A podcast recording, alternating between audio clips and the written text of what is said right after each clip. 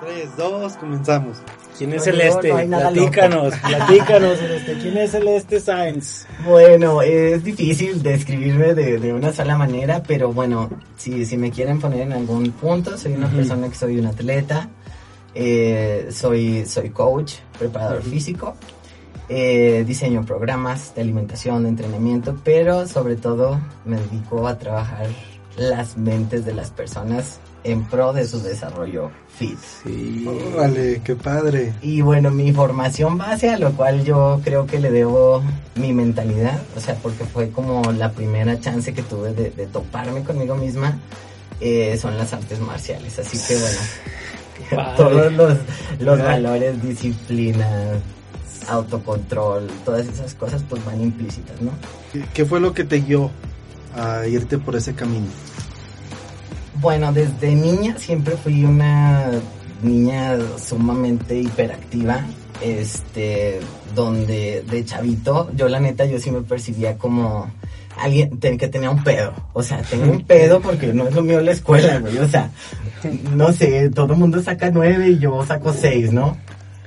Eh, y bueno, me, dices que no, pues a mí nada más me gusta jugar, me gusta hacer otro tipo de cosas, ¿no?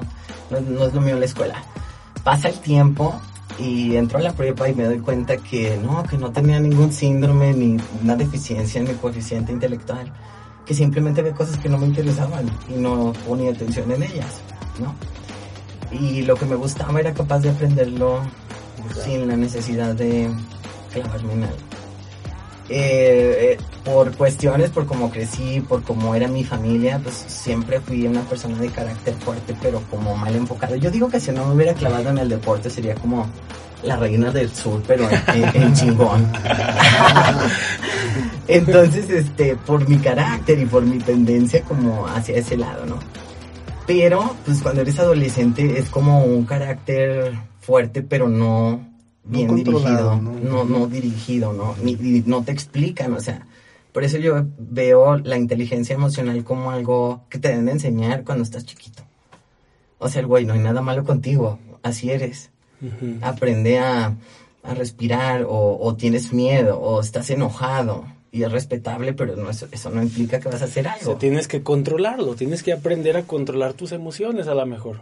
A enfocarlo, a, inclusive no necesariamente enfocarlo. Hay veces donde puedes decir, ¿sabes qué? Hoy estoy bien triste y no quiero hacer nada. Hoy no.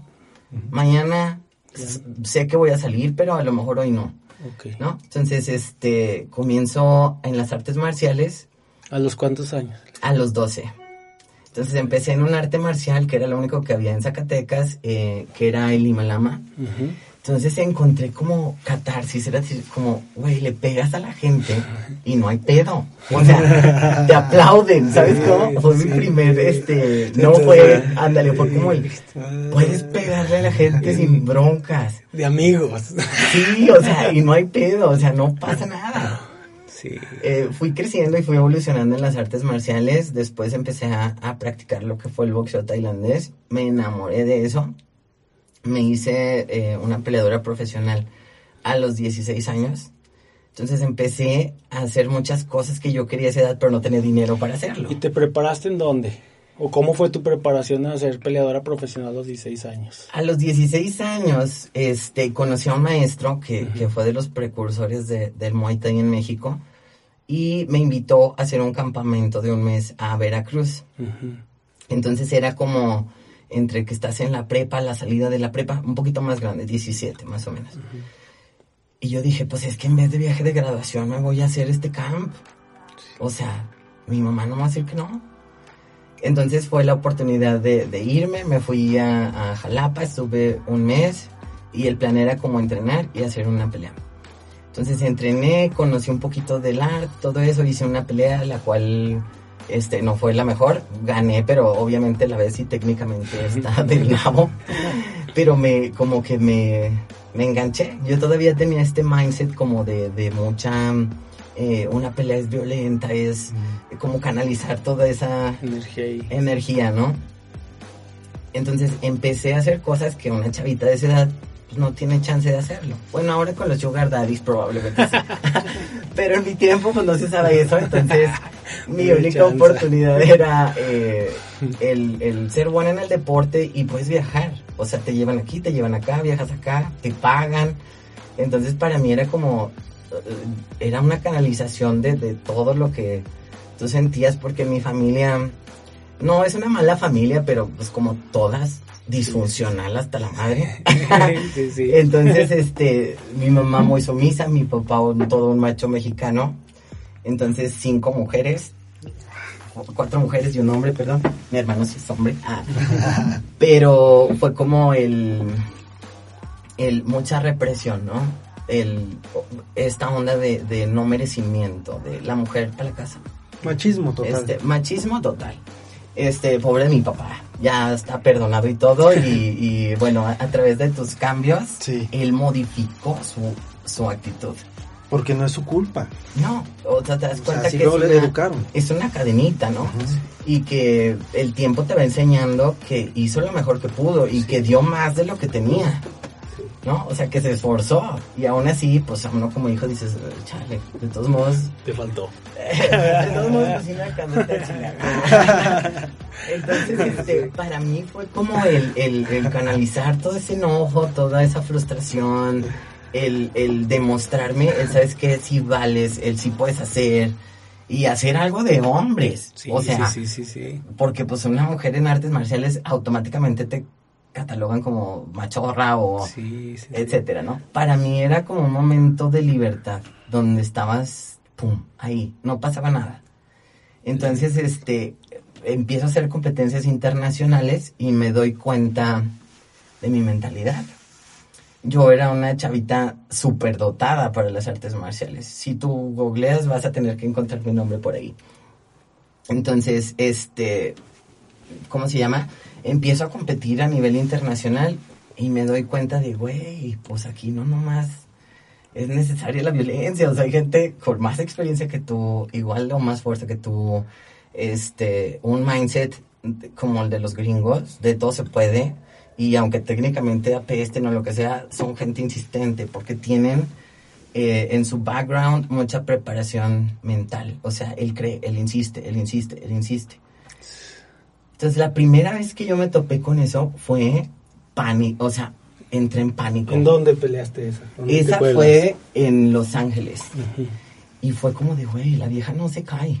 Y tú la veías más débil que tú, o sea, tú la veías yo- que sí podías Y yo la veía, no, y luego aparte le molí una pierna, o sea, hemos contado las patadas en ese video y tú puedes ver mi cara así como de, no manches, qué pedo con esta morra. Sí. Le di 42 patadas en un mismo lugar, No sin manches. contar las otras.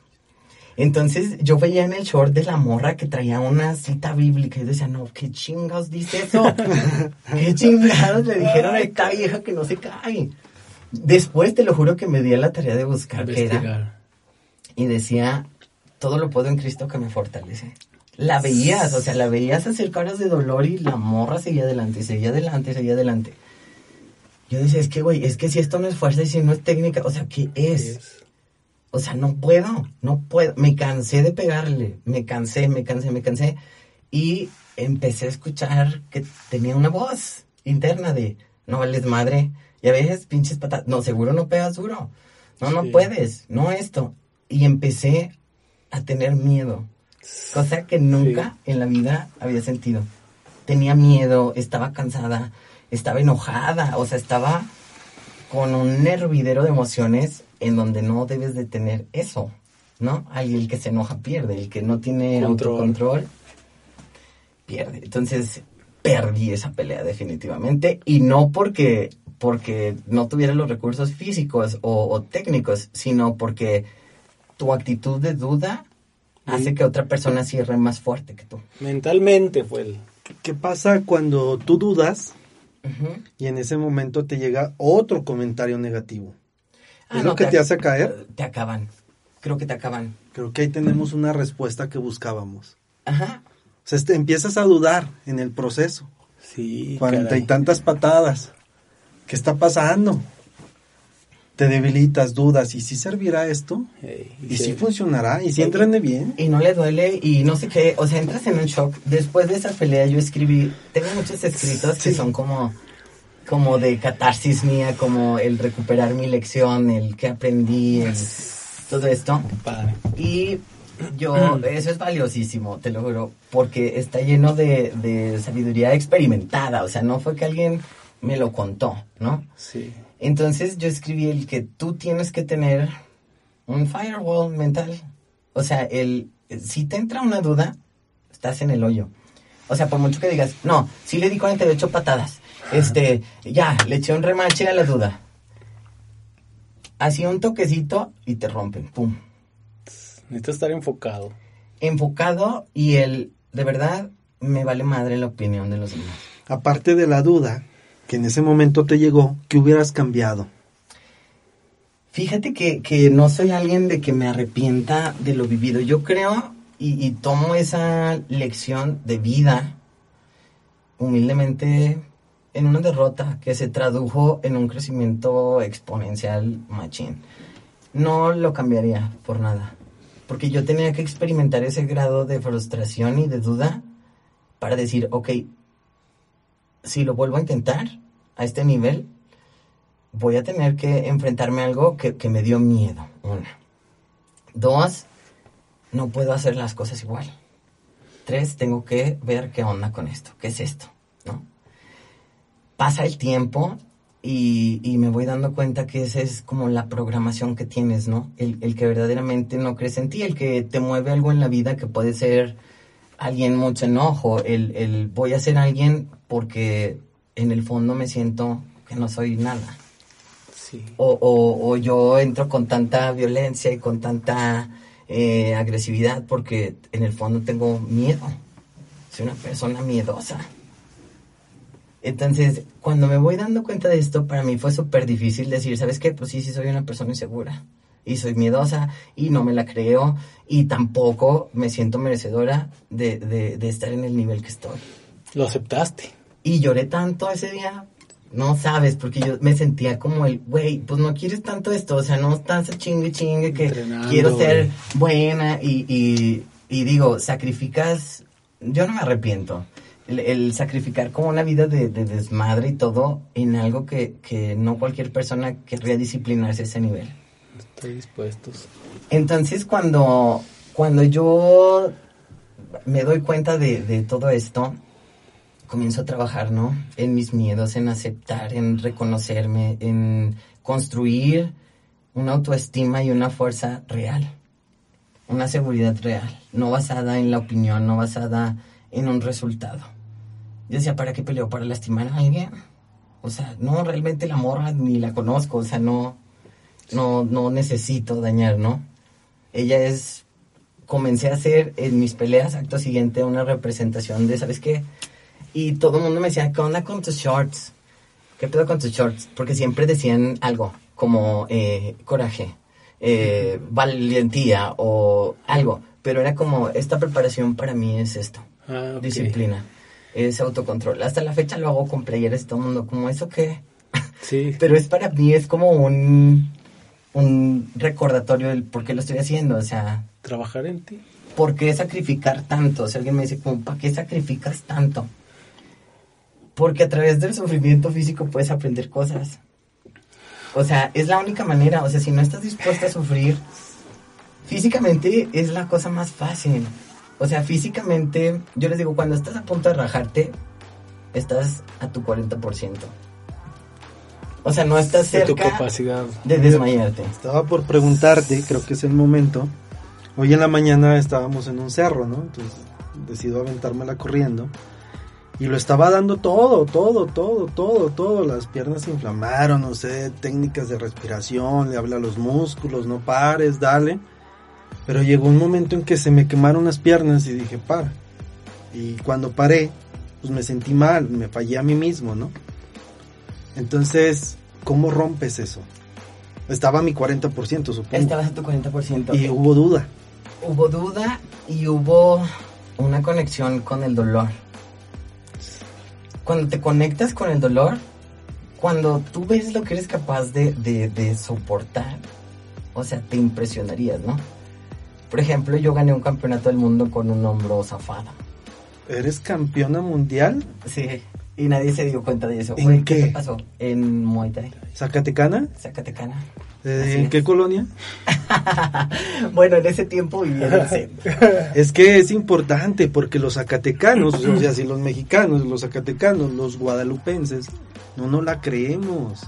Y estoy con una campeona mundial. Sí. Un deporte que no es fácil y que no es nativo de Zacatecas, No, claro que no. ni de México. ¿no?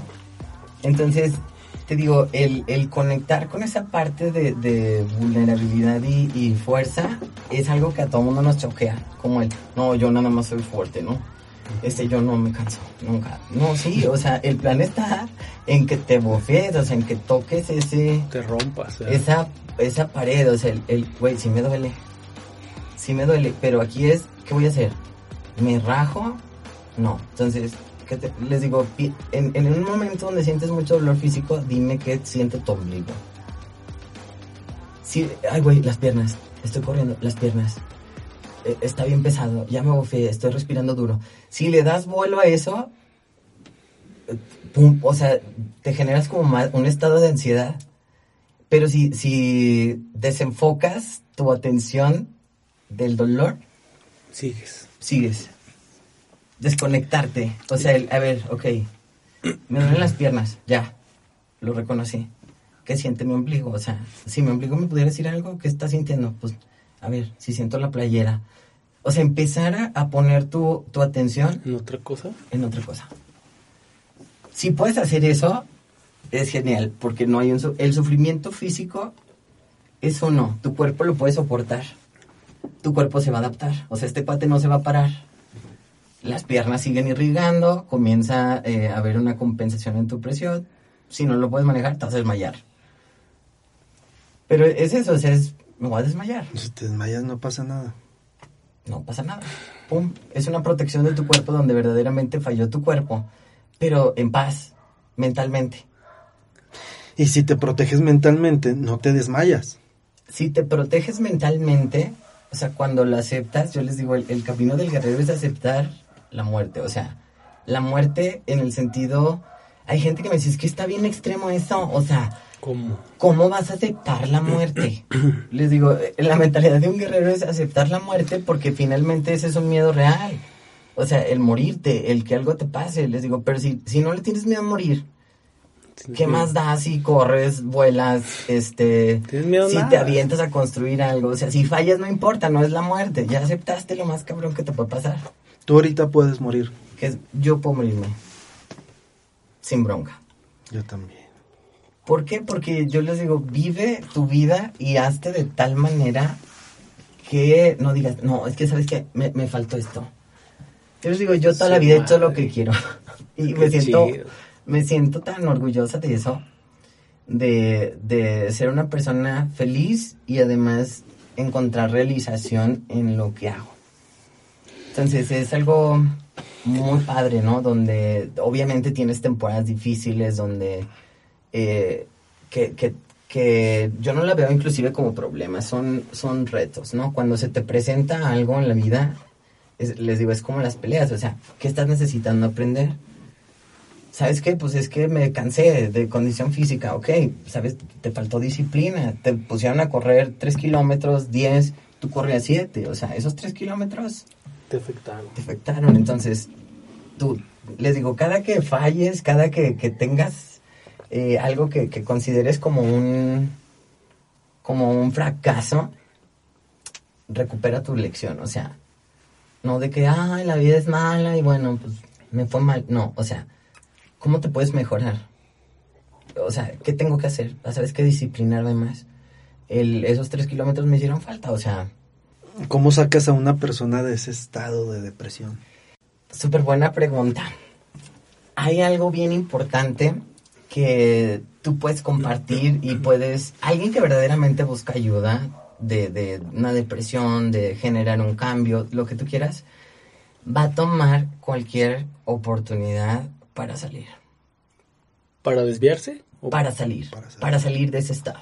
Ah, ok. Pero cuando alguien, tú intentas cargarlo y todo, no. Eso es, eh, yo creo que es el acto de amor más grande que puede haber hacia ti mismo y hacia la otra persona. Soltar. Criatura, pues te estás muriendo, ya le hice la lucha, o sea, te digo que te puedo externar lo que es mi necesidad, ¿no? ¿Sabes qué? Me gustaría verte bien. ¿Sabes qué? Es doloroso verte deprimido. Pero no quieres. no quieren, o sea, cuando nosotros estamos en un estado terrible, por ejemplo, alguien súper gordo y te dice que quiere bajar de peso, o deprimido, o sabes que soy infeliz en mi chamba, y, o eh, con la relación del vato me madrea y todo. Les digo, güey, si de verdad estuvieras mal, quisiera salir. Encontrarías la manera, a lo mejor no la más educada, ni la mejor, ni nada, pero te movías. Entonces es algo bien bizarro que tenemos los humanos, les digo, eso se llama ganancia secundaria. ¿Qué obtienes de ese estado? ¿Sabes qué? Es que deprimido, mi mamá me trae diario de comer. Entonces el hecho de que yo me desdeprima es como que, güey, tengo que cocinar. Es que, ¿sabes qué? Eh, la única manera en la que este cuate está conmigo es porque me tiene lástima. Entonces si yo me vuelvo una persona fuerte, pues se va a ir. Entonces, por fuerte que suene, es como hay gente que se beneficia de ese estado. Aunque para ti sea algo inconcebible. Sí, sí, sí. Y está bien fuerte eso, o sea, el, decir, bueno, ¿sabes qué? Pues más bien yo no me alineo a esta onda, ¿no? Y, y no me gusta ni vibrar ahí, ni estar ahí, entonces yo me muevo.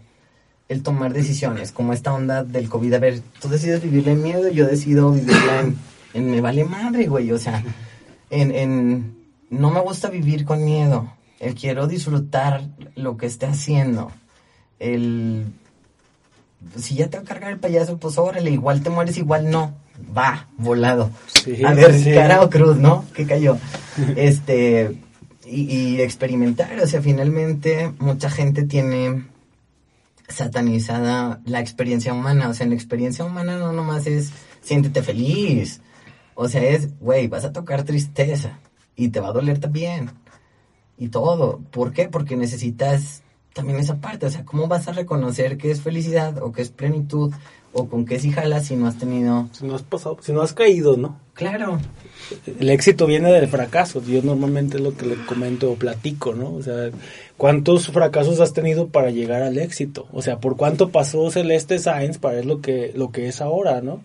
O sea, ¿en qué momentos fuiste creciendo, las caídas que tuviste y cada vez te ibas fortaleciendo? Nos dijiste, en esa perdí, pero aprendí mucho, ¿sí? En esa pelea que nos platicaste perdí, pero si no hubiera vivido eso no hubiera podido avanzar más. No, y da miedo regresar y decir, chale, o sea, igual me voy a exponer a lo mismo. Exacto. Este, y, y te topas con pruebas cada vez más altas, o sea, conforme vas avanzando, también el nivel del juego se pone más los, Los madrazos están más fuertes. Más duros, este, llegan muchas pruebas, ¿no? Porque tú sigues siendo deportista y bueno, la vida se te atraviesa pierdes cosas, pierdes personas, pierdes...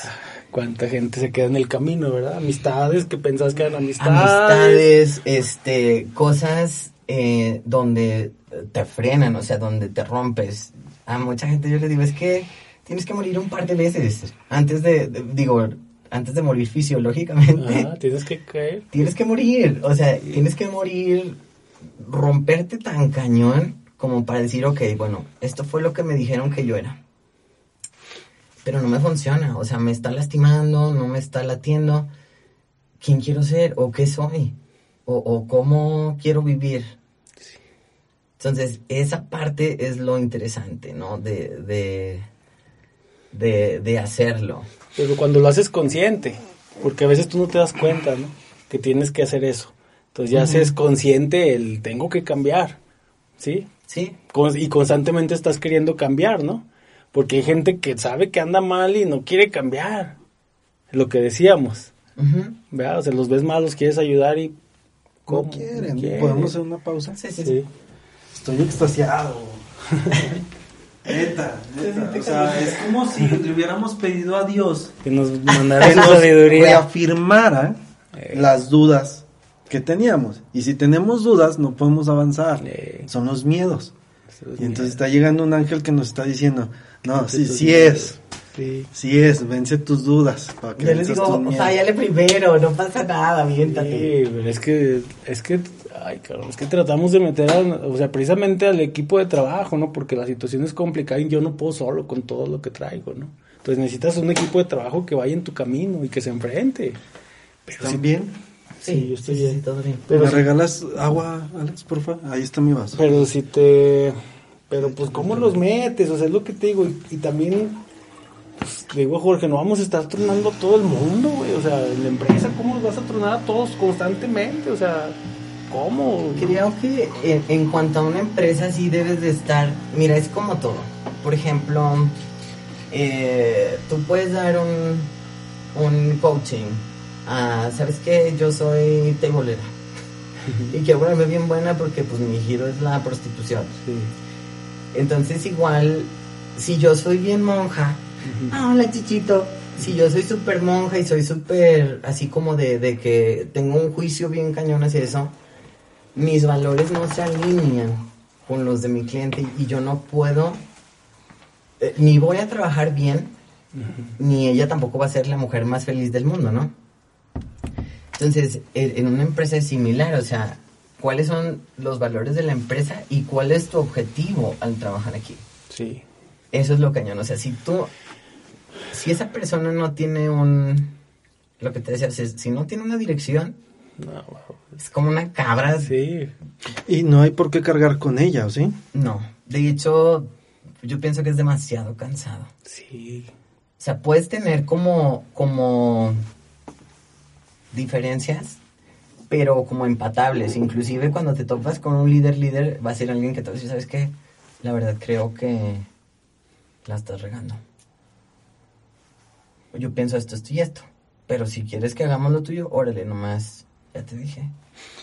Ahora, ¿qué hacer en una, en una ciudad donde pues casi el 98% de las personas son renuentes? Y tratas de hablar con ellas y, y, pues tú eres el loco. O sea, esto encaja perfectamente porque estás describiendo a dos locos. Yo les digo, mira, bendita locura.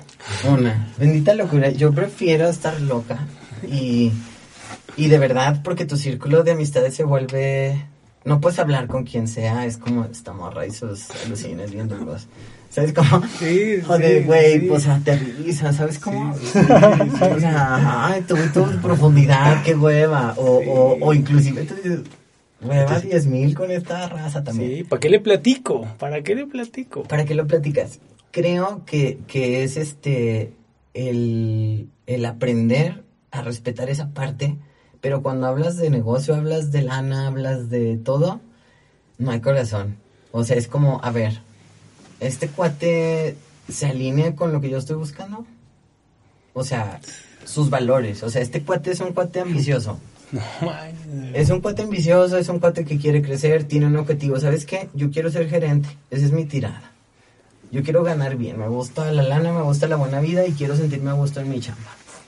Dale. Nadie llega con eso, todo el mundo llega. ¿Y, y qué tengo que hacer? ¿Sabes cómo? O sea, pero alguien que te dice, ¿sabes qué? Yo quiero hacerlo. Con que tengas uno o dos de esos cuates, ellos se van a encargar de patear traseros, de arrastrar y de arrear ganado Sí. que es lo más cansado. Pero como líder necesitas a alguien con una visión alta, alta en su vida, con, con una vara más alta en, en su persona, en, en sus valores, dispuesto a, a, ok, o sea, es temporada de jalar duro de las 6 a las 12 de la noche, órale, así se requiere. Hay que mancharse las manos. Así Hay que ser. ensuciarse los tenis. Sí, no, no, no corriste. Sí, sí, sí. Hay que destrozarnos.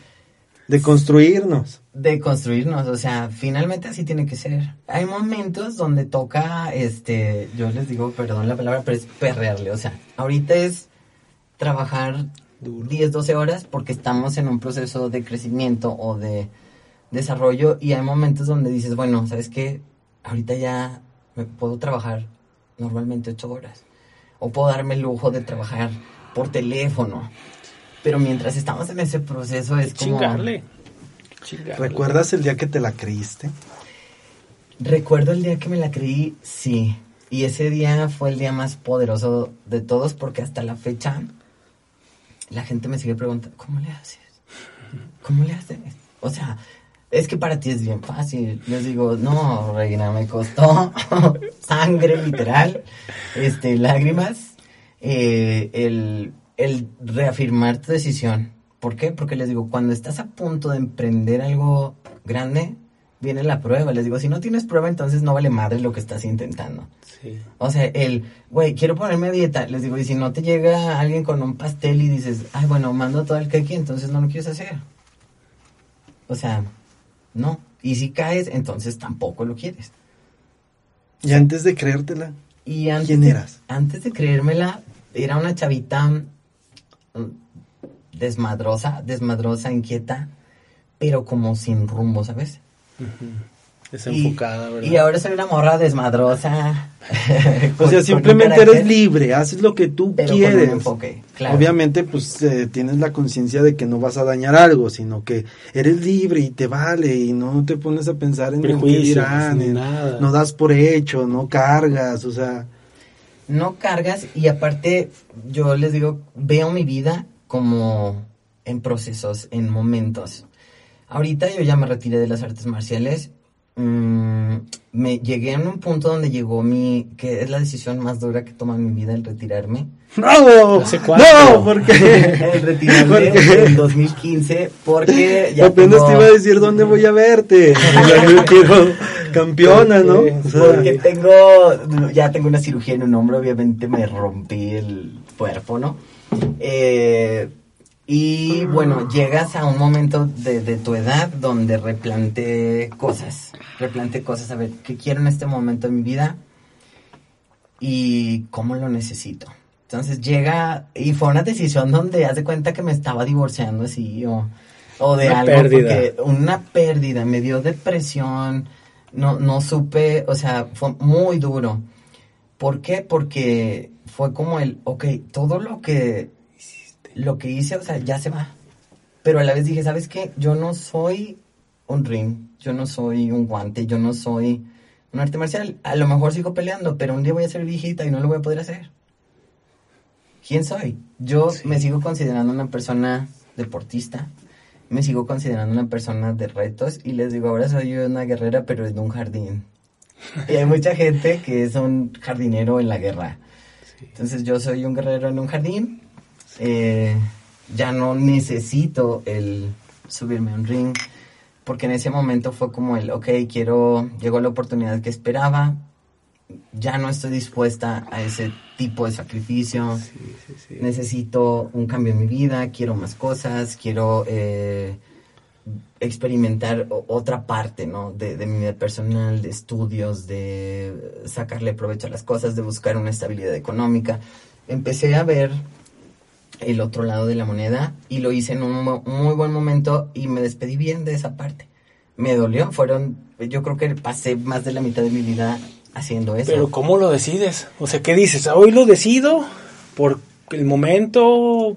O sea, ¿qué te llevó a esa decisión? ¿O por qué lo decides? Sí, el, hombro, pero hay algo más que te Ah, hace sí, decidir, claro, ¿no? Claro, yo creo que, mira, nosotros, el, el corazón y el trasero avisan.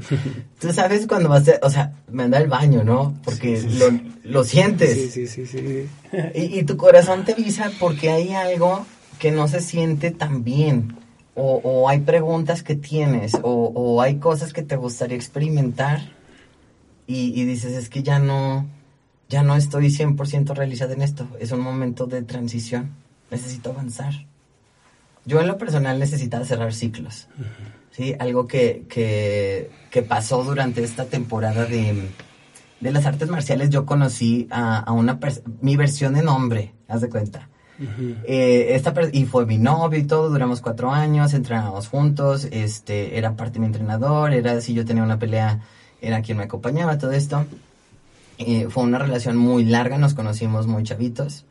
Yo lo conocí casi cuando empecé en artes marciales. eh, después tuvimos como novios de, de posadolescentes. Y por ese ramo se conocieron, Y por, ese ramo nos marciales. conocimos. Entonces fue como, como el, el... Nos dejamos de ver porque él se fue al Comité Olímpico un tiempo, ya nos perdimos la pista, ya no... nada. Eh, pasa el tiempo, nos volvemos a topar ya más grandes en otras condiciones y hicimos clic, pero en una versión como más chida de todo. Entonces, eh, duramos un tiempo muy, muy largo de, de novios y él eh, muere, él muere. No quiero hablar de eso porque fue muy controversial. Ya no es doloroso, o sea, en su momento yo creo que es de las pruebas... ¿Más fuertes? Terrible, o sea, si yo le pudiera poner un nombre diría terrible, terrible, terrible, algo sumamente doloroso. Es como tu vida se acabó, ¿sabes? Sí. Y yo lo sentí así como el, chale, voy a correr, no, ya no está. El, voy a entrenar, ah, no, ya no está. El, Sí, el- sí, el sí. cómo voy a entrenar, el, desde cómo voy a entrenar, desde qué voy a hacer, desde, se suponía que yo ahí me iba a casar, iba a tener, o sea, tu vida Sí, se acabó. Entonces, para mí, el no rendirme en ese momento de las artes marciales fue como crucial, fue sobrevivir como pudiera. Obviamente no tenías este esta preparación mental. No, si hubiera, digo, yo tuve una temporada que les digo que fue temporada de destrucción, de destrucción en ese periodo. Literal, yo me quería morir, sin atentar directamente como, "Ay, me voy a dar un disparo en la cabeza, ¿sabes cómo? Pero era como de, güey, no, o sea, despierto y me duele, y no me puedo dormir, y no puedo correr, porque... Depresión, ¿no? Depresión, mal pedo. O sea, es, mi cuerpo estaba deprimido, más deprimido que mi mente. Sí, sí, sí. Entonces, eh, médicamente es como de, güey, no, tienes ahorita esta condición en el, en el corazón y no puedes correr. Y yo decía, no mames, o sea, va a morir. Y, y una persona tan enérgica, y yo les digo que soy intensa, pues intensa también en, en cuanto, cuando tocas una emoción así muy fuerte, también suele ser intenso. Sí. Entonces, el, el periodo de recuperación fue brutal, pero yo decía, es que no encuentro, no me, no me siento bien, o sea, ni siquiera me puedo sentir feliz, no puedo. Fue un periodo terrible, o sea, un año fue así como de, de, güey, ya, o sea, ya, quítale la lupa a la hormiga, ¿sabes cómo? Yo decía, ya. Y agarré una temporada de, de peda brutal, de, de cosas que normalmente no hacía. Para mí fue un- una época de mucha agresión, autoagresión. O sea, de decir, eh, el pistear hasta ni siquiera como para pasarte la chido, era como de, güey, igual te congestionas y te mueres. ¿Sabes cómo? Y yo, puta, desperté al día siguiente y sintiéndome peor.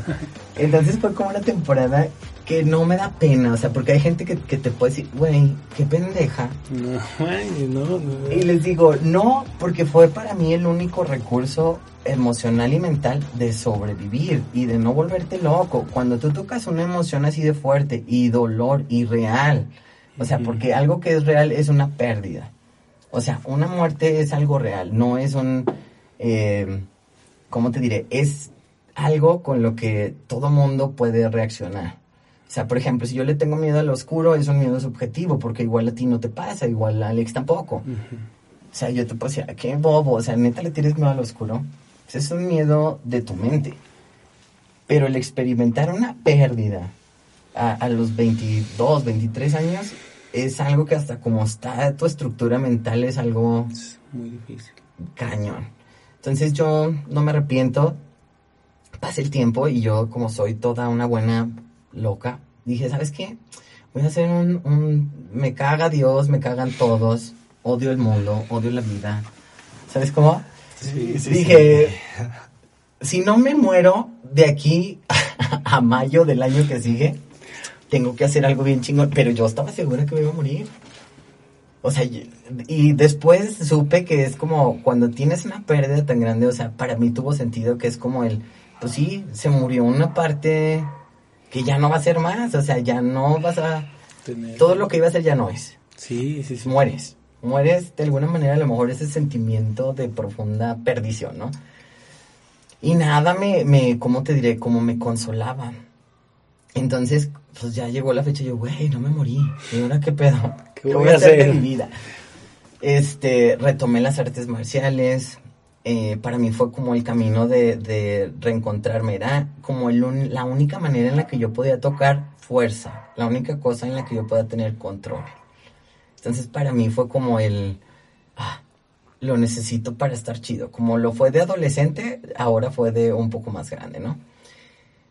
Pasa el tiempo y vas encontrando yo siempre he sido persona de libros, persona de meditar, persona de autocontrol, de, de someterme a cosas incómodas con la finalidad de mejorar. les digo, entre más alto tu umbral de escamación y de incomodidad, más chingón. Sufres menos. Es como, ah, no importa. Puedo hacerlo. o sea, tu vara está más alta. Cada vez más, más. Cada vez más, cada vez más, Hasta que tú dices, bueno, ¿eso cómo lo llamas? Es un entrenas tu mente para eso. No es que no te duela, es como, ok, pero conozco esta situación. Y no pasa nada. No pasa nada. Puedo seguir. A ver, haciendo un paréntesis aquí. Tú estabas mal, estabas en depresión, querías morirte. ¿Llegaron personas a tu vida que te quisieron sacar? No, yo tuve todo lo contrario. O sea, tuve gente que súper tóxica, súper mal pedo, gente que si estás en duda te pone más en duda. Entonces yo me hice una persona como huraña. En, en, ese periodo era como, no quiero estar con nadie, no quiero hablar con nadie. Este, yo en mi mundo, este, bien raro, ¿no? Si alguien quería salir contigo, yo les digo, no inventes, qué mal pedo. Hasta la fecha tengo contacto con una persona que dijo, oye, te quiero invitar a salir. No, estoy loca, no tengo nada bueno para darte. Adiós, te voy a hacer daño, te voy a destruir me dijo, o sea, pero yo con la finalidad de vete, ¿no? O sea, no te me acerques. y él así como de, güey, pues soy honesta, o sea, la neta, estoy amargada, ¿sabes cómo? No quiero nada, no te lo vas a pasar ni chido. Entonces fue como eh, súper mal vibre. Hasta la fecha seguimos siendo súper compas, que él fue una persona como bien chida. Para mí él fue un regalote porque fue alguien que me dijo, ¿sabes qué? Todavía hay gente chida, este, hay gente que tiene buen corazón, hay gente... No todo es malo, pues. No, pero cuando estás en una situación de, de, no veo una, un rayito de luz... Pero yo creo que tú atraías eso, ¿no? Yo estoy convencida de lo que ves afuera es lo que traes adentro. Exacto. De eso te rodeas, ¿ya? Eso es lo que tienes. hay manera de hacerlo diferente. ¿Qué onda? es que estás como resolviendo Muchas esas dudas, me proyecto. Ayer estaba escuchando mi podcast. O sea, este Alejandro me metió, ¿no?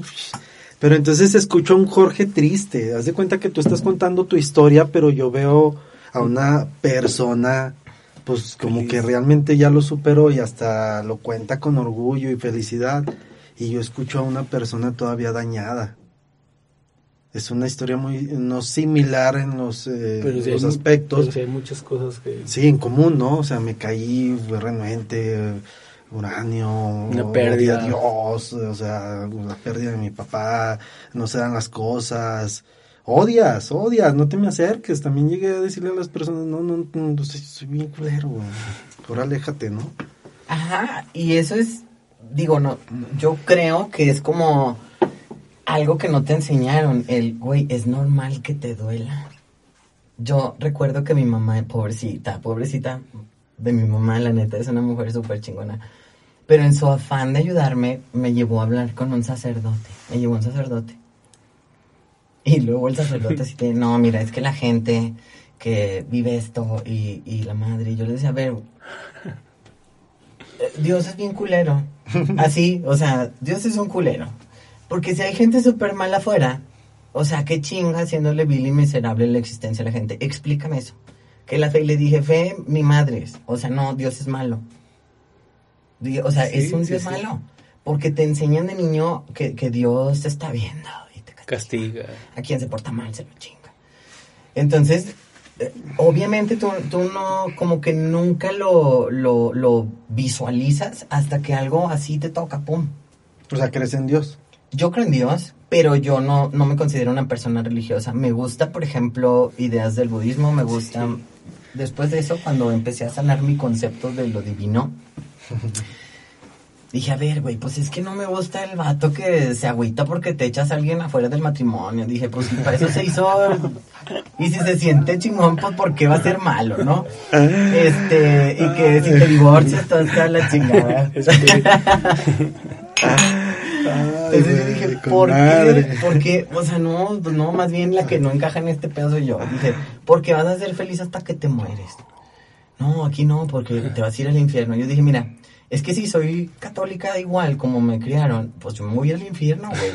O sea, y como no me quiero ir al infierno. Mejor cambio de religión. Dije, mejor, mira, yo me voy a ir como al cielo vikingo. De esos güeyes que se mueren y van a pistear con los dioses y, a contar las jaladas que hicieron y las guerras y todo. Dije, mejor ahí, o sea, te vas al, al Valhalla. O sea, para que irte al cielo, o sea, no carpas y angelitos, no, vete a un lugar de desmadre, ¿no? Eh, y, y empecé a, a- Me gusta cierta parte de la ideología de, de Jesús y me gusta cierta parte del budismo, pero yo creo que no es como Dios ayúdame. O sea, yo les digo, Dios va a hacer por ti lo que puede hacer a través de ti. Punto. Dios no es malo. Dios dice, ¿tú quieres? Órale, cabrón, pues chingale, como tu papá. Ahí está, para que lo agarres. Y lo vas a agarrar cuando estés listo. ¿Qué necesito para tener un millón de dólares? ¿O qué necesito para hacer tal cosa? Ok, perfeccionate, hijo. Si tú no lo puedes administrar, y no hablo de conocimientos de dinero, hablo de características personales. O sea, si yo quiero un gran hombre o una gran mujer a mi lado, o sea, y eres un güey inseguro, y eres- a ver, espérate, yo te, ya te pudo pasar la vieja aquí enfrente, pero ¿por qué no vibras en la frecuencia de ella? ¿Qué, qué hombre o qué mujer necesita esa persona? ¿O por qué te detienen los demás si no te atreves, no? ¿O por qué te tienen los demás? ¿Por qué te, te- te detienes a escuchar a los demás? Ajá, entonces cuando te das cuenta que es como de, no es que a la morra no le gustes, o sea, es, a lo mejor necesitas trabajar todavía más tu seguridad personal, o a lo mejor el, Sí. el definir bien tu concepto, o, o el, el de verdad ser una persona libre, el, pues esta persona decide estar o no estar, o, o en la empresa, pues implica esto. Entonces, para ser una persona de poder dirigir algo así, pues necesitas ser un- un- una persona Necesitas estar completo, equilibrado. equilibrado y haciendo más grande tu background de, de- Sí. de recursos, de, de Preparándote constantemente todo el día, 24 horas al día, hasta en los sueños, ¿no? todo. ¿Verdad? O sea, Todo. necesitas estar en constante preparación. Dios es hombre o mujer. Mm, no sé, por alguna razón yo lo percibo como, como un papá hombre. Pero no es algo como que diga, ay, a huevos, morra. No, no.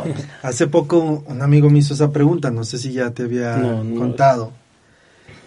O no me preguntó a mí, me estaba contando su historia, que le dijo a su esposa, oye, a ver, ¿tú qué crees, que es hombre o mujer, Dios? Y pues la esposa entró así como en shock y no sabía si era hombre o mujer. Dijo, sí, es cierto. Si es mujer, porque tiene que ser mujer. Si es mujer, quizá viene del machismo de la cultura que traemos. ¿No? O sea, o si es hombre o... pues no, no sabía qué. En ese momento, ¡pum!, me llegó una luz. Dije, sí, cierto. Dios, o lo que concibimos como la palabra Dios, es una energía muy grande. Es una energía que a su, a su vez irradia partículas de energía que se convierten en planetas, en universos, en personas, en naturaleza, en una hormiga. Entonces al final todos somos energía que viene de esa gran energía y no tiene nombre, no tiene hombre o mujer, simplemente es una, quizá para mí es una luz inmensa, ¿no? Desprende, es fractal. Sí, o sea, el, creo que esa, esa, el concepto de hombre-mujer, les digo, para no entrar en onda de géneros, ah, no, es más bien como tu necesidad humana de ponerle una forma. Puede ser un chocho, puede ser un hombre, puede ser una mujer. Yo me imagino como un viejito así bonachón, buen pedo. ¿Sabes cómo? O Un sea, abuelito como- acá, chingón. Sí, así como de esos Buena abuelitos onda. de, no, te pasaste de la... De hecho, yo hablo con él así como de, no, güey, ya sé, por pendeja, por pendeja, ¿sabes cómo? Pues tú le cagaste, no yo, o sea, a mí no me eches la culpa. Está bien. O sea, es como alguien chido que está ahí como de, pues lo que tú quieras, o sea, tú estás en tu experiencia humana y ahí está, ¿qué te mueve? Yo les digo, si es tu papá o como tu papá, tu papá no querría que te faltara nada, ¿no? O sea, ¿quieres lana? Ahí está, güey, pues Pero chinguele. agárrala. O sea, ¿qué necesitas para agarrarla? Una frecuencia, un trabajo, un cierto grado de conciencia, cierto Sí, sí, sí, preparación. desarrollo. Sí. Oye, hace rato traíamos una pregunta, o bueno, unas dudas de que si un podcast tenía que ser largo, corto, Entonces yo les decía que pues es para quien lo quiere escuchar, porque de nuevo ya se nos fue el tiempo. Sí, todavía nos faltan cosas. Todavía nos falta muchísimo, yo creo que sería la introducción, ¿no? Y siempre Sí. nos quedamos bien picados, Sí. por eso yo creo que no debemos limitarnos, o sea, quien quiera escuchar estas palabras, o sea, a mí me es como si yo estuviera escuchando a un profesional en todo el sentido de la materia, que ya veo que lo eres, es como si viera un conferencista ante 200 o 500 o 1000 o 2000 personas. O sea, tú pudieras estar dando una conferencia en un estadio lleno. Pero ¿quiénes van a ir? La gente que creo que es como todo. Si tú te identificas con una cosa, ahí vas a jalar. O sea, es como, sí. Eh, eh, les digo, es como la, la, mm, la ecuación de los cinco, ¿no? Tú eres como las cinco personas con las que te juntas. Sí, Entonces, sí, ¿quién sí. va a escuchar el podcast de una hora? Pues es la, La esa gente que necesita escuchar algo. Sí. Hay mucha gente, como tú dices, es que yo me estaba haciendo preguntas y, y las estás contestando. A lo mejor era algo que tú necesitabas escuchar o una decisión que ya habías tomado, pero la querías reafirmar. Sí, sí, sí, que Entonces, claro. hay gente que está buscando respuestas, como el deprimido que se quiere salir o la persona que a lo mejor está dudando de ciertas cosas y, y necesita esa... Sí, esa chispa otra vez, o quiere renunciar, o está pasando por algún momento de lo que ustedes platicaron, lo que platicaste, y ahorita está en ese momento, y dice, ah, canijo, si hay salida, ¿no? O sea, estoy en, el- mi- en mi momento que ella platica, que estoy muy abajo, que estoy en, en ese momento que odio, pero ella ya lo está platicando de otra forma, entonces va a ser quien a lo mejor se enganche con nuestra plática, ¿no? Y quien quiera escucharlo, ¿no? Y a lo mejor es la respuesta a nuestras dudas de tu proceso. Ah, o sea, muchas- porque tanto tenemos a las personas que ya están por llegar, pero que todavía traen ciertas dudas, que yo les llamo demonios. Así como las personas que pues simplemente no, no quieren. No quieren. Y la duda era, ¿las jalamos? O sea, seguimos cargando porque ya buscamos el cómo sí. Pero no quieren. ¿Hasta cuándo tenemos que seguir? Hay gente que va a caminar contigo. Yo, yo eso lo tengo bien claro. O sea, hay gente que, que es por ciclos en tu vida y hay gente que va a caminar contigo y se van a ir de, de una o de otra. No, pues se murió. O, ¿sabes qué? Eh, me transó con lana y se Sí, fue. sí, sí. Este, o, ¿sabes qué? Pues diferimos y ya se acabó la relación de chamba, de amigos, de lo que sea. Y hay gente que va a caminar contigo siempre. Sí.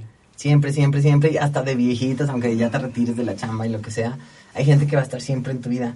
¿Por qué? Porque sus objetivos se alinearon y es alguien como quien te ayuda y ayudas. Ujú. Entonces, y hay gente que les digo, mira, hay, hay gente con una misión y hay gente que son como de, güey, yo tengo una misión, pero no puedo hacerlo, entonces tú me vas a ayudar. Como tú no tienes un propósito, tú vas a hacer esto. Es el, es el ganar-perder.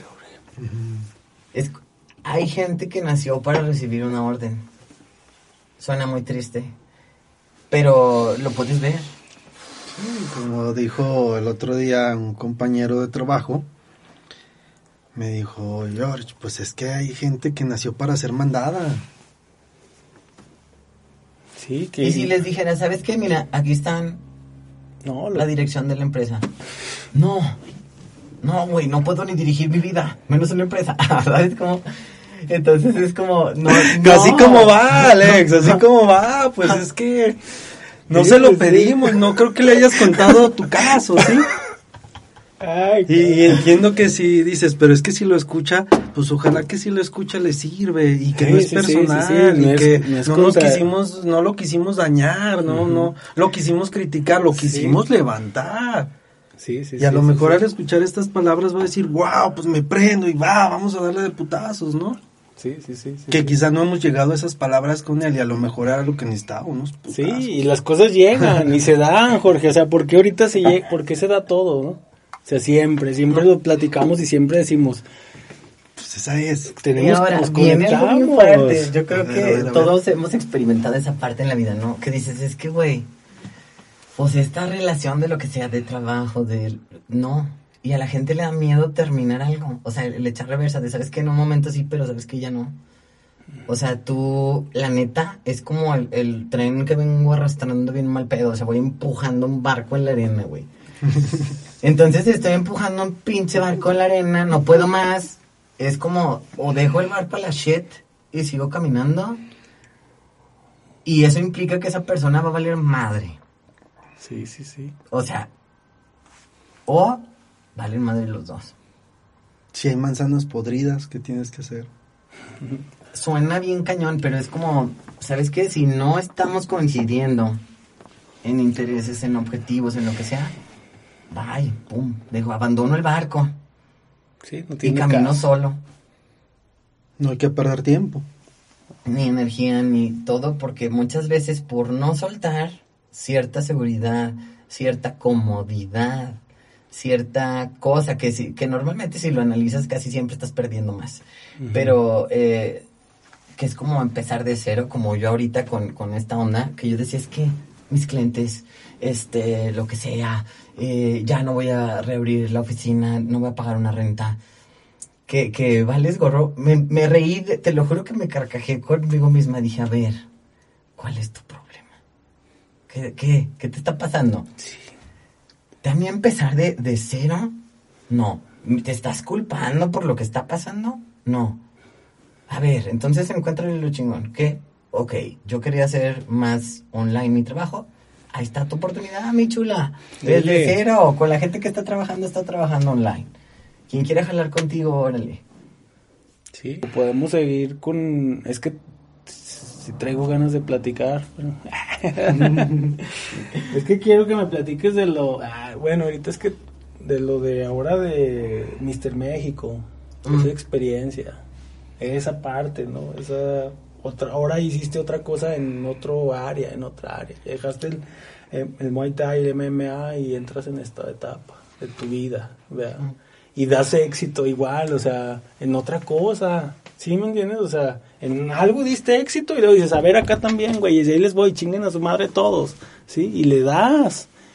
Y tenemos Mister México ahora, ¿no? O sea, dices, ¿qué pedo? ¿Cómo? O sea, esa, eso qué, ¿cómo es lo que piensas, no? O sea, es lo que yo quiero saber, porque a veces son las cosas que nos metemos en nuestra cabeza y que dices, es que si no es por aquí, a lo mejor por otra ya no va a ser. ¿Sí? Ese es el miedo que a veces tengo, ¿no? Que, ay, es que sí voy por aquí, pero en qué momento tú decides no seguir y ahora consigues en otra área diferente, completamente. El, como yo concibo el deporte, creo que eh, eh, aparte de que me encanta la actividad física, es una oportunidad súper tangible que puedes tocar, que puedes ver, que puedes sentir, que puedes oler, que puedes todo, que me permite en lo personal conectarme con otras áreas de mí, como emocionalmente, mentalmente. Entonces yo soy una persona de retos. No me importa si alguien me dice, ah, está chido tu reto. No, no, es mi reto. O sea, no me importa lo que pienses, ¿no? Es mi reto. Entonces, eh, cuando yo decido competir en, en físico-culturismo fue meramente por ego. Eh, Ahí sí fue por ego. Fue por ego al inicio porque era como, como una mujer va a ser entrenadora. O sea, ella no compite, porque en la mayoría de ese rubro, pues no pueden ver que una persona haya estudiado. Tienes que ser un, un físico-culturista que en base a la empiria ayudas a más gente, ¿no? Y que esté mamado. y que esté mamado. Que la mayoría son gordos, ¿no? Pero, este, yo dije, ah, ok, o sea, es un challenge. Y la mayoría de esas personas eh, no ha hecho, no ha tenido mucho éxito en, en las competencias. Y yo dije, a ver, ¿cuál es, la, ¿cuál es la competencia más grande en México? Pues el Mister México. Ok, voy a ganar el Mister México. Todo el mundo así como de, güey, no mames. Ya te dije, ¿para qué? Nomás para enseñarles cómo se hace, cabrones. Nomás por darme lujo. Empiezo mi preparación y obviamente este mi objetivo era ese. O sea, era literal ganar. Nomás para mostrarles, no para enseñarles. No porque yo necesitara aprobación, nomás para decirle, o sea, ok, eh, ahí está lo, lo, que, lo que tú dices. Entonces, la queja que yo tengo contra todos ustedes es esta. Y no me puedes decir que no. Entonces comienzo a trabajar y obviamente vienen pruebas personales, ¿no? En el proceso, no es un proceso fácil. O sea, eh, eh, yo creo que es uno de los retos más grandes En cuanto a autocontrol, de extremadamente, o sea, les digo, ¿sabes qué es un, un, estado de, de, de, de hambruna? O sea, literal. Starvation mode. O sea, literal no es, no es de que quiero un gansito. O sea, no mames, tengo hambre fisiológica. Dejé de comer 24 horas el, el último día.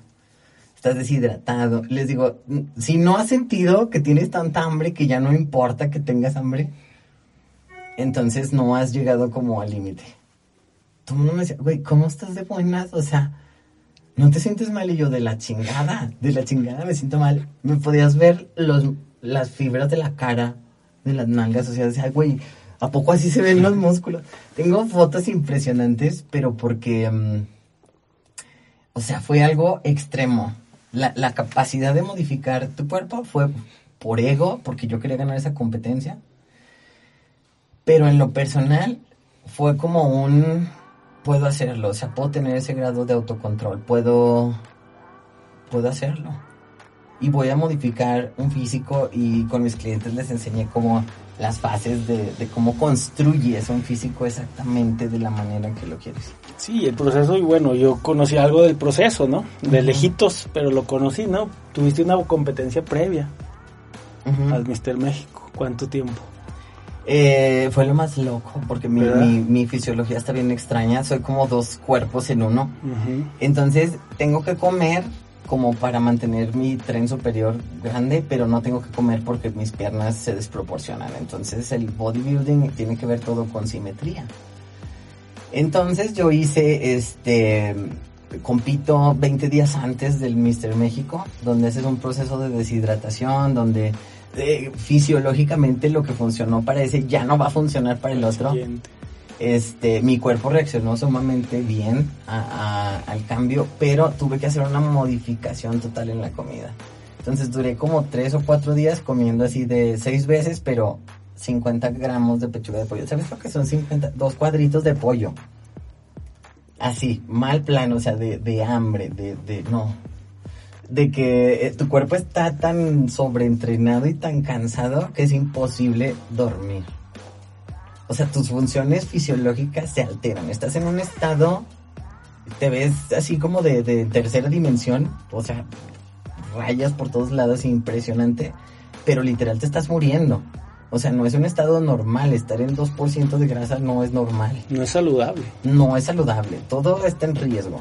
Es doloroso, sí, te duelen las articulaciones. Este, eh, tienes hambre, mal rollo. Entonces te llevaste al límite emocionalmente, mentalmente. Mentalmente. ¿Qué ganas de eso? Que cuando tú crees que ya no puedes y sigues empujando, ¡pum! Tu cerebro se expande. O sea, cuando tú te bloqueas ante algo, o sea, decir, no, ya me dolió, ya me cansé, tengo un chingo de hambre, no, bye, bye. Tu, tu cerebro dice, ok, e- este es el único recurso que tienes, así me quedo. Aquí es donde te rajas, te rajaste, perfecto. ¿Y tu capacidad mental aumentó, creció ahora? Sí, o sea, tu nivel de escamación y de, Ya de- creció. de incomodidad es más amplio. Ahora eres otra ya después de eso. Pum. Después de eso, cuando tu cuerpo dice, ok, esta morra no se va a parar. O sea, no te mueras, güey, porque esta vieja no se va a parar. Tienes que seguir haciendo lo que dice. Tienes que... Porque tú mandas. Tú mandas, tu cerebro manda. Entonces, si, si tú mentalmente te rindes, tu cuerpo se rinde diez mil veces antes. Diez meses antes de que, de que tu mente se truene, ¿no? Entonces, si tu mente dice, ¿sabes qué? Sí, sí estás cansada. Pues sí, o sea, es normal. O sea, estás entrenando como una enferma mental, ¿no? O sea, de puro cardio son eh, 90 minutos o, o son eh, dos horas de cardio, ¿no? Donde había días, empecé a contabilizar el último mes y había días donde corría 18 kilómetros. Más las pesas y sin comer. Yo decía, ¿cómo un cuerpo puede aguantar eso? Yo decía, no me siento mal, ¿sabes cómo? O en bici y te avientas tus 200 kilómetros.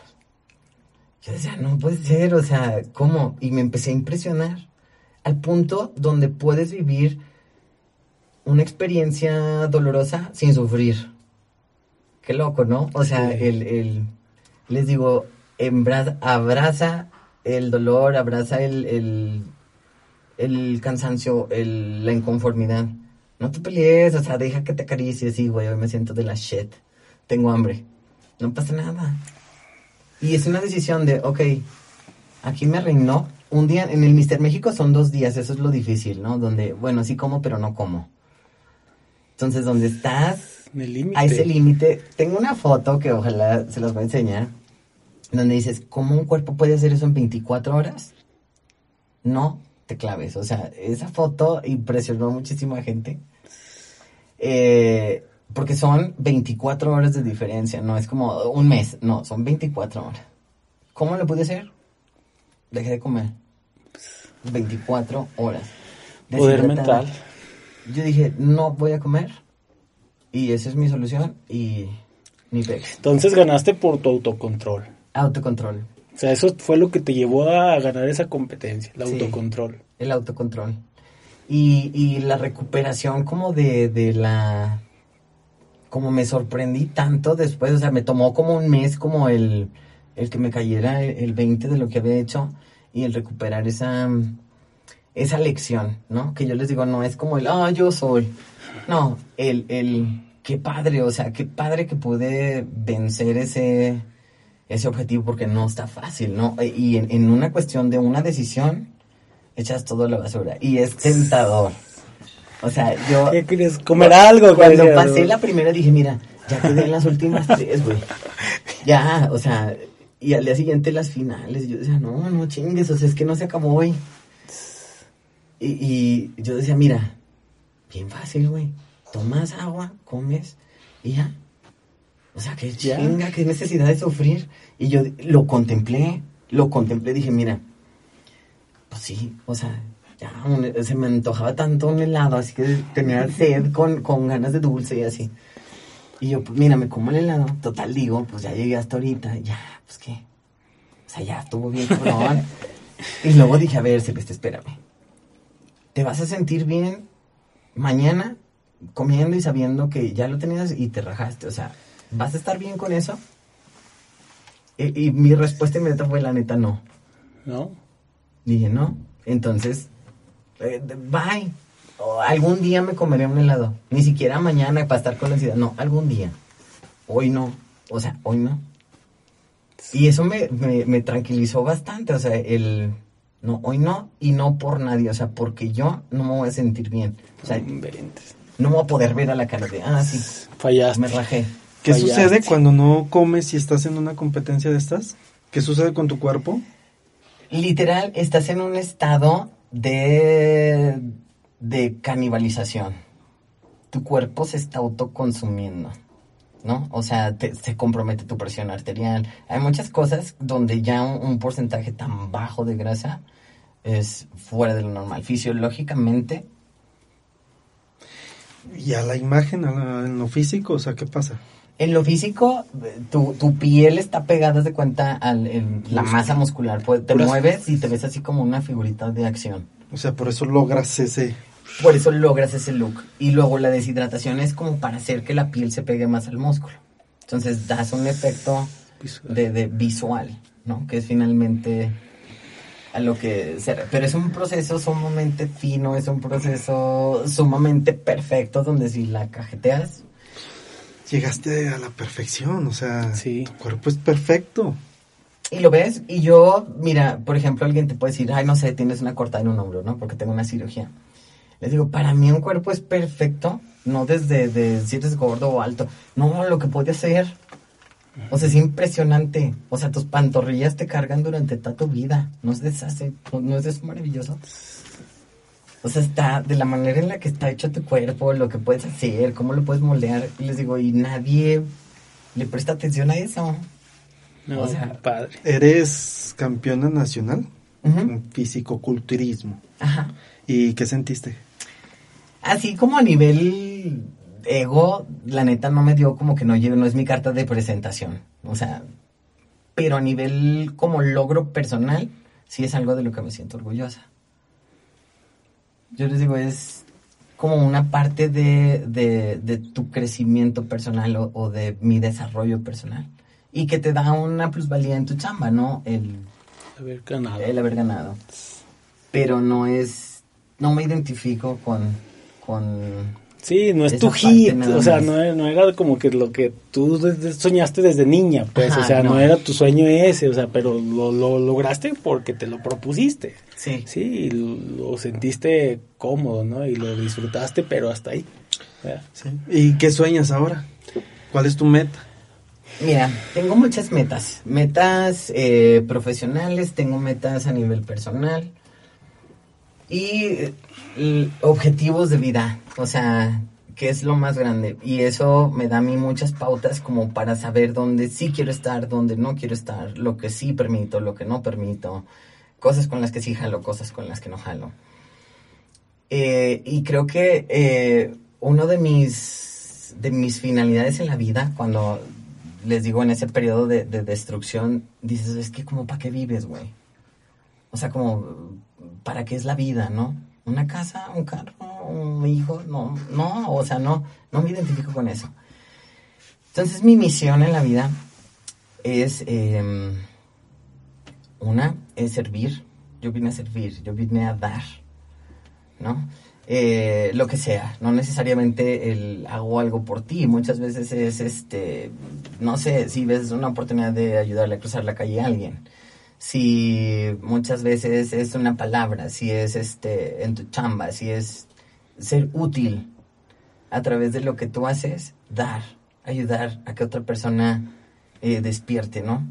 Sin la necesidad de una respuesta. Ni que me digas gracias, ni que, ay, güey, si desperté o no desperté, ¿no? O sea, yo vine a eso, si lo tomas chingón. Si no, tu pedo. O sea, tu camino es diferente al mío. Y lo respeto, ¿no? Y vine a experimentar, por lo cual me doy ese permiso de ganar, de perder, de, de Sin bronca. un día tener un chorro, otro día a lo mejor la vida te da un revolcón de una manera inesperada. Y bueno, también estás en otra posición y es parte del show. Vienes a experimentar todo. Cosas chidas, cosas no tan chidas, cosas, etcétera. Entonces es una experiencia humana. Y hacer feliz, esa, de- esa es una decisión también, porque puedes tener malos momentos o, o estresarte o estar deprimido o triste, enojado, pero yo tengo esa, ¿cómo te diré? Ese convencimiento de, de calado de vida, el voy a estar bien, ¿no? O sea, a lo mejor hoy no es un día chingón, pero voy a estar bien. O sea, eh, no, no me defino por esto. Por el momento que estás Ajá. pasando. No, y respeto la tristeza o el enojo o el no saber qué hacer, pero voy a estar bien y mi decisión va a ser esa. Qué padre. Y metas, pues hay varias. Me gustaría estudiar en, en otro país, aún no decido cuál. Mira, ahorita todas las condiciones están dadas. Sí. Irme sin pedo. Este, el, ah, me gustaría España, me gustaría Canadá o Estados Unidos. Ya ves que te había comentado. Sí. Traigo eso y pues bueno, yo creo que es lo que sigue esa parte. Eh, y eh, igual, eh, seguir trabajando en mi persona, eso es eh, uno de, de cajón Eso va a seguir toda la vida. esa creo. parte y creo que, que está bien chido que una persona tenga esa conciencia de, de, de sí mismo, ¿no? De, de qué soy. No soy nomás un ingeniero, o sea, soy una persona con muchas esferas. Y cómo estoy en esas esferas, cómo las quiero llevar y cómo... ¿Qué es la realización para mí, no? Para alguien puede ser tener un millón de dólares y para otra gente a lo mejor no. Sí, sí, sí, es muy burdo el éxito, ¿no? Sí, o sea, pero que verdaderamente estés jalando hacia tus objetivos y hacia tu finalidad. Entonces, cuando sabes cuál es tu finalidad, si tu finalidad es ser feliz, les digo, difícilmente vas a durar en una relación tormentosa mucho tiempo, porque dices, es que, güey, este pedo me pone más mal de lo que, Sí, no, de lo que me da, entonces, pues no, como que no es parte de, Sí. de mi objetivo. Este, o, o tu chamba, ¿no? Por eso eres capaz de tomar decisiones que a lo mejor a mucha gente le aterrarían. Exacto. porque para ti es más grande como no la chamba, o sea, para ti es más grande lo que lo que representa para ti, Ujú. Tu sueño. tu sueño o, o esa necesidad que tú tienes de sentirte realizado o, o desarrollado en otros aspectos. Por eso es bien importante como que te alinees con personas de, de tus mismos valores. Cuando estás con una persona que no tiene tus mismos valores, te pasa lo que te pasa. O sea, el, el, güey, no, es que sabes que la gente es importante en una empresa. O sea, fíjate si los motivamos o, o si les damos un trato o si los incentivamos o si le, le aportamos, pero también le exigimos, o sea, mejoramos esa parte, podemos producir más. Y alguien te va a decir, no, las, o sea, los, son obreros. O sea, son como cosas, o sea, no sirve cambiarlo por otro. Ay, pues, no. Y, y pum, o sea, esa parte a ti te choquea porque es como no se alinea con, Con tus con valores. tus valores. O sea, es decir, no sea, este cuate no tiene corazón. Y ese cuate normalmente se va a alinear Con su gente. pues, con otra persona que tiene esa misma perspectiva. Entonces, Padre.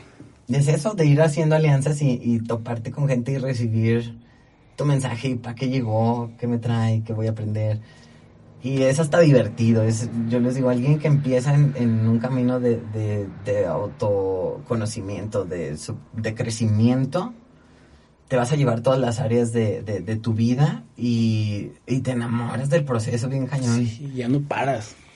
No y te vuelves paras. una persona como que puedes respetar muchas cosas que alguien no entendería. O sea, como, ¿te vale madre? No, pero pues sí entiendo, ¿no? O sea, es tu necesidad de estar ahí, pues órale. Sí, y muchas veces te catalogan del que te vale madre, ¿no? O sea, es que te vale madre todo. Es que no es que me valga madre todo, sino pues tengo otra forma de ver las cosas, Claro. de pensar. O sea, no me voy a clavar en eso. Sí, sí, sí. Y, y de verdad cosas que pierden sentido, ¿no? Ya no le entras como a, a cosas que, que la mayoría de las personas le entran. Entonces, eso es un poquito de, de lo que... Qué padre. Mira, Jorge. Sí, no, yo estoy...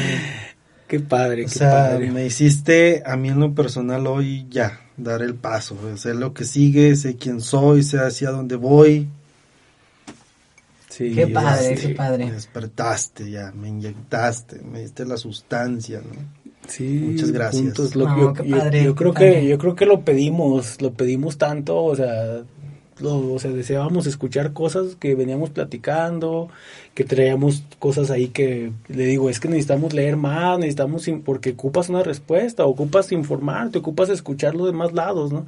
Entonces hoy le decía a Jorge, es que necesitamos leer más, necesitamos meternos y nos estamos echando dos libros al mes, ahora que sea uno a la semana, o sea, eh, estábamos con esas dudas. Entonces ahorita platicamos y muchas cosas cuadran, ¿no? O sea, decimos, pues otra vez pensamos con alguien similar, o sea, tenemos ideas similares y congeniamos en cosas. Entonces ahora yo también me siento un poco, mucho más tranquilo, ¿sí? De que podamos encajar con más gente, ¿sí? De que lleguemos a esos objetivos que tengamos, que sabemos que es el enfoque. Y te agradecemos, en verdad, Celeste. Lo que me gustaría a mí, a mejor para cerrar, es un consejo. Ya nos diste una hora y media de cosas buenas, pero un último para cerrar. Algo que a la gente escuchara cómo se, cómo se llega, cómo no desistir, cómo no desistir, qué es lo que nos pasa, ¿no? Muchas veces desistimos, insistimos, pero a veces desistimos casi cuando estamos por lograr las cosas. ¿Qué pudieras decirnos? ¿Qué pudieras decirles? ¿Qué trabajamos? ¿Qué hacemos? ¿O qué? Yo creo que eh, el no rendirnos y esas cosas tiene que ver con que aprendas a, a escucharte, o sea, escucharte a ti. Porque muchas veces estamos en, en una situación de, de no, sí, güey, sí estoy bien, o, o, sí lo quiero. Y estamos escuchando a la mamá, a la esposa, de no, tú estás bien pendejo. O sea, pero como alguien como yo lo va a lograr. No, porque Porque ese es un concepto que, que te enseñaron de ti mismo.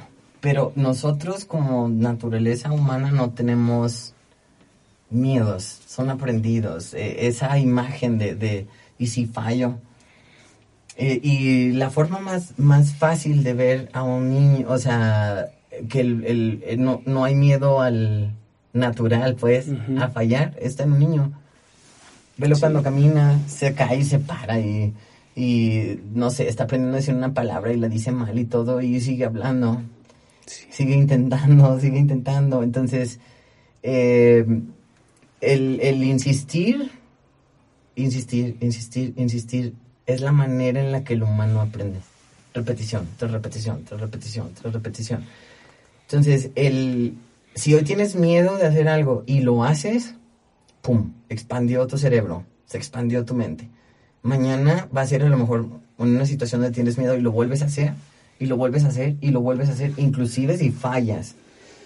es no, no rendirte. O sea, el juego yo creo que realmente se acaba cuando dejas de seguir esa, esa línea, ¿no? Tu, tu verdadero propósito, el escucharnos. Creo que yo, yo tengo esa parte bien clara. El, el, a lo que te dedicas es una cosa, el, pero lo que verdaderamente eres, cuando lo empiezas a escuchar, cuando te das cuenta de eso, te vuelves una persona más segura, te vuelves más fuerte, no insensible, no al contrario, mucho más sensible, pero no te da miedo, no te ves vulnerable, no el ser sensible no es ser vulnerable en lo absoluto.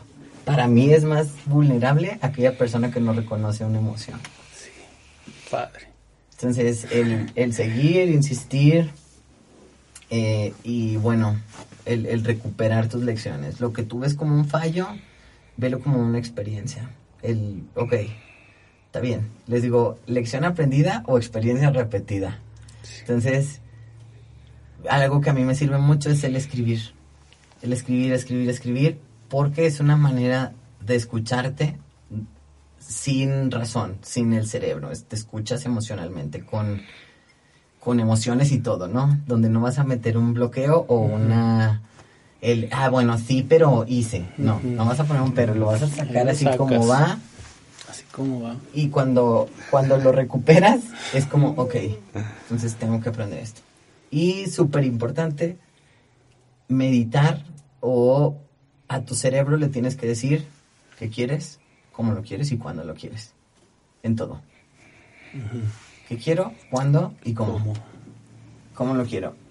Para esto puedes meditar. Mucha gente se imagina meditar así como levitar y, um, y esas madres. Les digo, tú vas a encontrar tu propia forma de meditar. Para mí una forma de meditar es hacer ejercicio. Es una forma como de alinearte. Y, y en, en una alineación es súper poderosa eh, una decisión que tomas, o sea, porque es como ya está hecho, ¿no? Este, y, y cuando lo haces de esa manera, que eres capaz de visualizar un resultado, Lo logras. pum, lo logras. Es como tu cerebro ya tiene una imagen. Ok, Estás enfocado. pum, voy a trabajar por eso, voy a trabajar por eso. Y lo haces, repetición, repetición. Es la única manera de hacerlo. Y pues, a darle. Y romperse y esforzarse. Focus. Enfocarse. No desviarte, enfocarte. Ahí va la clave. Muchas claves tuvimos el día de hoy. Mucho que llevarnos. Enfoque y, y no perdernos, ¿no? Porque a veces en, en un objetivo hay ruiditos, hay distracciones, pero no, o sea, tú sigues en la línea. Enfoque, enfoque, enfoque. Que no te vayas por otro lado. Ve por esa línea. No. Como cuando corres, que te duelen las piernas. Sí, le- sí, güey, me duele. Sí, pero quiero acabar. Entonces, ¿qué hago? Desvía tu atención. Donde pones tu atención, pones tu energía. Pum. Voy a acabar. Voy a acabar. A ver, hay hormigas en el piso. el ombligo. Todo lo que no sean tus piernas, ¿sabes? O sea, Distraerte. Las cosas. En, en algo, pum, pero nunca tu objetivo. O sea, si le pongo atención a mis piernas, me voy a tronar. No, en cualquier otra cosa, pero porque sé que voy a terminar o voy a llegar a determinado punto. Entonces, pues muchas gracias por invitarme y pues un placer como siempre compartirles, platicarles un Qué poco de la locura de vida. Qué padre. No, hombre, Celeste, pues no, hay mucho más, Alex. La verdad Sí. es que hay mucho más. Hay que, así como Toño Romero, Se quedó pendiente. sí, no, no puede quedar pendiente. Ojalá nos pueda regalar otro día, otros dos días, otros tres más. Ya vete a entrenar con nosotros, más Sí. entrénanos, por favor, ¿no? Estaría padre. No, No, sí, no. O sea, en verdad eh, sería muy motivante y pues hay que nos, nos guíes. Y en verdad te lo agradezco de corazón. Sí. No, gracias a ustedes. Yo, en lo personal, lo quiero mucho, lo conozco desde hace mucho. Y siempre es un placer y nos echamos pláticas. Pláticas de horas. Yo voy a consulta en una entrenadora de cuatro años, yo creo ya bastante tiempo, y yo voy a las consultas a platicar. Nos agarramos hasta ahorita. Y yo estoy bien agradecido contigo. De todo el tiempo, el proceso, aprendizaje, lo que hemos trabajado juntos.